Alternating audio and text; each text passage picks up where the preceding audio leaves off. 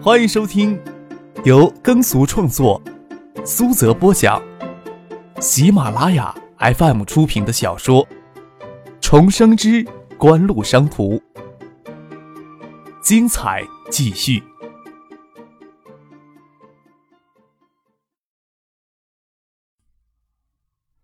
第四百九十九集。木村拓哉从九三年在日本的人气就陡然上升了一个高峰，但是他的九六年饰演日剧《GFT》的坏男孩角色，导致大量的日本学生因模仿他而发生多次伤害事件，甚至在九七年才发生了一件学生刺伤教师的命案，致使木村拓哉在九七年一直遭受日本媒体的严厉指责。人气虽然旺盛，但是负面影响不容小视。在《恋爱世纪》播出之前，并不是明星代言人的最佳人选。松隆子在九六年日剧《悠长假期》里有出色的表演，在日本的人气陡升，但是远远没有达到他演艺生涯的顶峰。《恋爱世纪》创造了日剧迄今为止最高的收视率纪录，不仅木村拓哉的人气从前期的低谷返回巅峰时代，还让松隆子的人气一下子达到他演艺生涯的顶峰。萧敬腾摊摊手，表示无言以对。他事业初。又怎么可能知道这部日剧会如此的火？张克笑了笑，说道：“代言费用，嗯，只是小事情。我那时主要在想，请他们为 AirPlay 在亚洲地区代言，可能会相对方便一些。你们要晓得，在日本呀，中国的产品几乎是以低档劣质的产品代名词，并不是说拿一两百万美元就能请到咱们最希望请到的明星为 AirPlay 代言。”有些明星经纪公司还会考虑到广告代言会不会影响到明星在公众当中的形象，这一点呀，国内的明星就有些肆无忌惮了，在电视上就敢吹红桃 Q 包治百病。张克有机会也会讽刺一下国内一些不良现象，也仅仅是口头讽刺几句，又说道：“任重而道远，我说，今后还要肩负起一个责任，那就是要改变中国产品在国际上的形象。”呵。这个担子呀，还真是不轻啊！陈信生感慨的说道。但是呀，锦湖要始终坚持重视产品形象的战略呀。陈先生说话时扬眉吐气，似乎很享受将这样的重担挑在肩上。萧敬腾、刘志成听张克这么说，也觉得心生豪气。唐静侧着头问张克：“你昨天陪我看《悠长假期》时？”怎么会抱怨不是木村拓哉与松隆子最后走到一起的？啊！张可迟疑了一会儿，侧过头来装糊的问唐静：“我有这么抱怨吗？”张可刚才那番很鼓舞士气的话，让唐静装作无意的给拆穿了。萧敬腾耸耸肩，对柳志成、陈信生说道：“嘿，我就知道恪守还是根据个人喜好在选人。”张克心里想：要真的是凭个人喜好，自己还想选金泽文子、小泽圆呢？能够这么做吗？他都不晓得小泽圆这时候还有没有出道。在他看来，松隆子不是那种有着魔鬼身材、艳光四射、能与藤原纪香媲美的女明星。乍看之下，也不会有人惊为天的触电，不过却很耐看。张可很喜欢松隆子在电影《四月物语》中的清纯形象，《四月物语》还要等到年终才会正式上映。当然，从张克的个人喜好出发，也有更好的选择。可惜松岛菜菜子进入麻辣教师，成日本新兴人气女明星，是九八年秋后的事情了。为推动软件产业园项目的实施，葛建德也于这一天从北京飞往建业，亲自推动项目的筹备进展。在此之前，周景瑜已经通过金山市委的名义，向国家纪委电子信息产业发展领导小组提出与建业市联合建设软件产业带初步的设想。葛建德到建业，谢南便与父亲谢汉明再次分别从海州、金山赶到建业与葛建德见面。谢汉庆也从惠山赶到了建业，在金山市复制一处较小规模的软件产业园，不是个坏主意。似乎谢汉庆代表正泰集团。才是金山电子工业制造基地的真正缔造者，事实上却是正泰集团与嘉信电子提供相应的资源。真正的幕后策划人物还是谢海明、谢建南父子。不管是掩耳盗铃也好，谢建南与他父亲虽然一直都在为金山电子工业制造基地事情奔波，却始终都是在幕后推动。在明面上，他们还要与金山市的内务划清界限的。他们是在晚上宴请葛建德之前，得知锦湖与德意联合公布新产品技术的消息。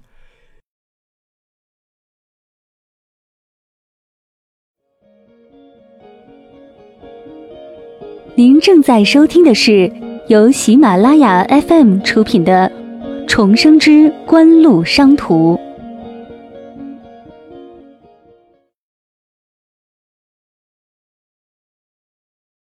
夜里去东大周庆喜家喝茶，经过东门时，能看到青年公寓六号楼最高处的三楼里有灯亮着，人影交错，心想锦湖的人大概是在公寓里邀酒庆功吧。到了学府巷的岔路口。谢汉静要去看女儿子佳，就没有与谢汉明、谢建南父子到校内找周惊喜，让司机继续将车往北开。青年公寓十二栋楼划成三个独立的小区，张可答应留给陈静、谢子佳那套公寓，位于北面的小区十号楼，不在同一个单元里。小区入口与音乐学院的大门隔街相望。到了学府巷北段，谢汉静就下了车，司机开车在后面跟着。抬头能穿街骑楼的缝隙里看见青年公寓六号楼最高处三层楼里灯火通明，人影交错。都说景湖、德仪、思告白三家公司的谈判代表在傍晚时分记者会离开之后，就离开了希尔顿大酒店，不知所踪。想必都聚在了青年公寓里举办庆功酒会。谢汉景还能想到最初见到张克的情况，当时正坦集团在锦湖还持有百分之三十的股份。眼神锐利、咄咄逼人的少年，这是张可最初留给他的印象。往事不可追，似乎眼下要坚持生意就是生意的原则了，不该将太多的横生枝节的恩怨都牵扯到生意当中来。谢寒静心里这么想着，谢寒静犹豫着要不要再与张可见一面，后来放弃这样的念头。谢家内部的矛盾经不起多大的刺激，谢寒静并不希望他寄予一生心血的正泰集团到头来会四分五裂。啊，你不是说夜里要回惠山的吗？怎么会突然改变主意啊？敲了半天门，才等到女儿打开门，却迎来这么一句冷淡的质问。谢海静还只有叹气，说道：“回去之前还来得及过来看一看宝贝女儿呢。”谢汉静看着女儿一副潦倒不堪的模样，头发凌乱的拿发卡盘在头上，头发里还插着两支笔，房间里也是相当的凌乱。垃圾都溢出垃圾桶了，客厅上的茶几上都是用过的素面包。皱着眉头说道：“你呀，自己不会照顾自己，都不晓得请个人，或者让你嫂子每星期过来两次，这里怎么住得下人呢？”谢意的那个女人就算了，让她过来就要听她抱怨，保姆请过不合心意又辞退了，我自己感觉挺好的，我又不怕蟑螂、老鼠之类的玩意儿。谢子佳撇着嘴，心里很不乐意给他爸见一面，就数落：“不晓得呀，你屋子里面有蟑螂、老鼠，销售员会不会将公寓收回去？当宠物养不行，他们还能管我养宠物是养小狗还是养耗子啊？”谢汉信无奈的摇摇头，挥了挥手，让子佳该干嘛干嘛去。他挽起袖子，收拾起房间来。谁能想象到，在商业杀伐狠辣、受机会就会对竞争对手毫不留情进行打击的正道集团总裁，会系着围裙跪在地上擦地板？谢子佳还一副不领情的模样，狐疑的说道：“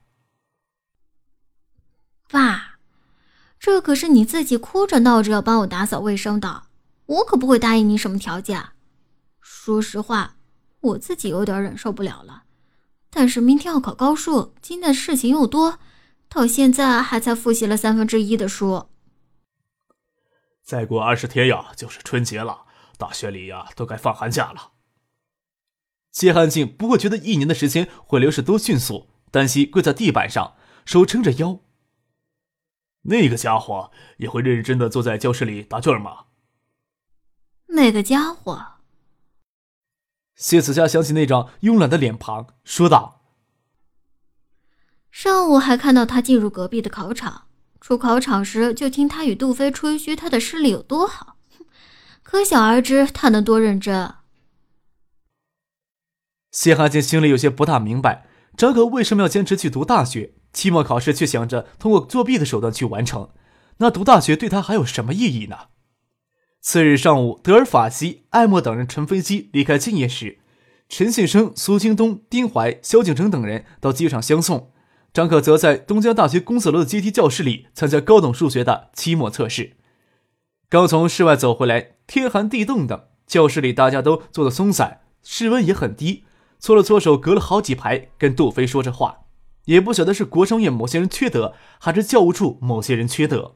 最后一场的考试要安排按学号来做，硬生生的将他与杜飞拆开。张可他视力再好，也无法隔两三排看杜飞的试卷了。张克这时候才发现，除了陆天佑、沈晓，班上就没有几个人认识他。张克倒是认识好些人，不过呀，都是前尘的记忆了，想让答案从杜飞那里传过来都不容易。张克呀，考完试你与杜飞是不是都要在学校留几天呀？离考试还有几分钟，坐在前排的陆天佑又转过身来问张克：“待建业市的初高中放假，就立即启动计算机网络培训学校的教学。杜飞连春节能不能回海州都是未知数。张克却是要与唐静先去新屋住几天，之后就要只身前往日本，与萧景生等人会合亲自盯 AirPlay 的上市情况。这是锦湖踏向海外市场的第一步。”也是至关重要却困难重重的一步，张克也无法安心坐在国内等消息。张克不晓得陆天佑找自己什么事情，说道：“我考完呀，要去新屋见我爸妈，杜飞会留在学校里面。你有什么事儿啊？让学生会呀组织假期下乡社会实践，我觉得你呀应该多参加一下集体活动。我们班呀，我跟院里都推荐了你了。”陆天佑说道。张可心想：陆天佑。他当省政府秘书长的爹倒是沉得住气，没有将事情告诉他。陆文福现在很受李远湖倚重，此时的锦湖与李远湖之间又恢复密切的关系，陆文福也不需要夹在中间，两头难受。前些天，张可还与陆文福同桌共席，简短聊过几句。陆文夫家教甚严，不过像陆天佑二十岁不到的人，难免会得益于自己的身世，待人处事就有些居高临下的姿态来拿捏，本质倒是不坏。能力与见识在陆天佑的培养下，都超过同龄人的许多倍。张可即使不会特别欣赏陆天佑，也不会讨厌他。心里对考试没有底，总不能打电话跟陆文夫说自己就坐在他儿子旁边考试，吩咐他儿子在考试的时候身子往边上侧坐开。张可挠挠后脑勺，问陆天佑：“你们呀，去哪儿搞下乡实践呀？我是要去新屋住几天的，要是赶得及的话，我直接从新屋去跟你们会合。”我们呀，去沈晓的老家红志林场，后天就出发，要在红志林场逗留十天。推荐这次下乡实践的活动同学都是家住在省里的。就算去日本之前能抽出一两天的时间来，张可也不会为所谓的大学下机下乡实践浪费时间的。不过这时候要巴结陆天佑在考试时照顾一二，就胡扯道：“那从新屋出发要近多了，那我尽早从新屋赶到红志林场跟你们会合。”你答应去林场啊？沈想坐在陆天佑前排，听到张可与陆天佑的谈话，头转过来。我爸在信里还说要跟你继续切磋棋艺呢。张克拍了拍陆天佑的肩膀，说道：“我要跟那个沈晓说件事儿，跟你换一下考试座位。虽说要按学号做，监考老师又不会去查学号。”陆天佑有些不大乐意了。监督班上的同学按学号来做，本来就是他这个班长的责任。不过张克神情热切，让他觉得很难拒绝，勉勉强强的就与张克换了座位。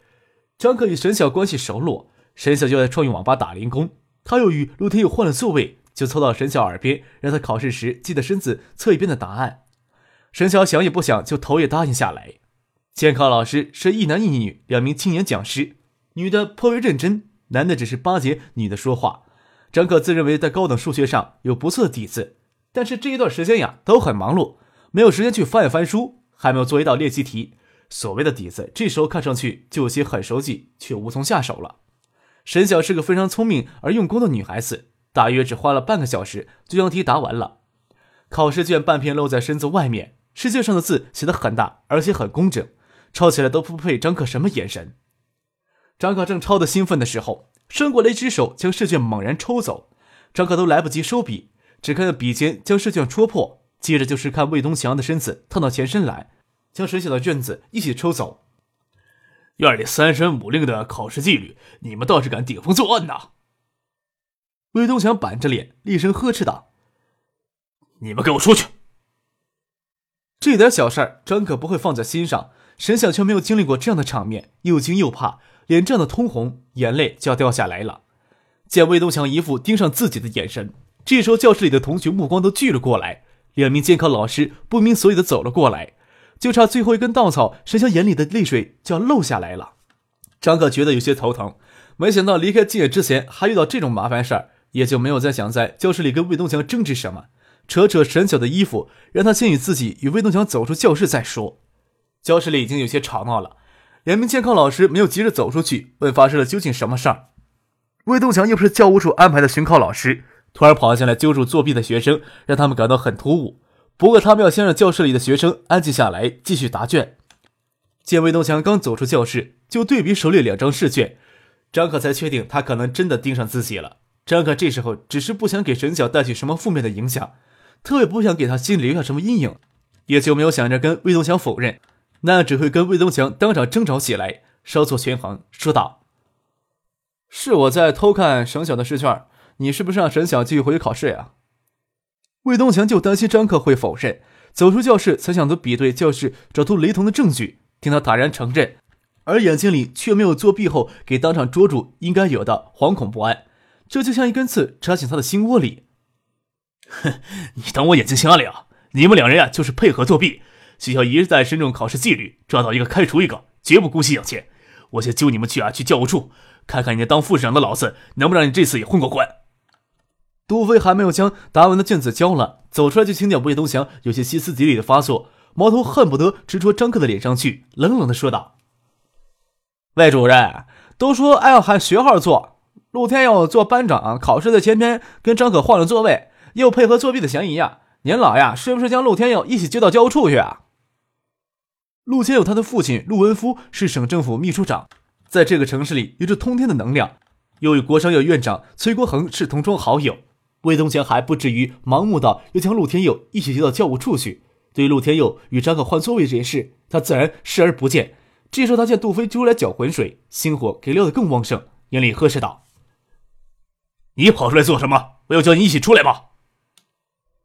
杜飞可不介意由他来激怒魏东强，笑了笑，说道：“我交了试卷，我还需要留在教室里吗？”哼，你们俩同穿一条裤子，别当我不知道。张可与沈晓考试作弊，给我当场捉住！你还想替他们俩掩饰什么？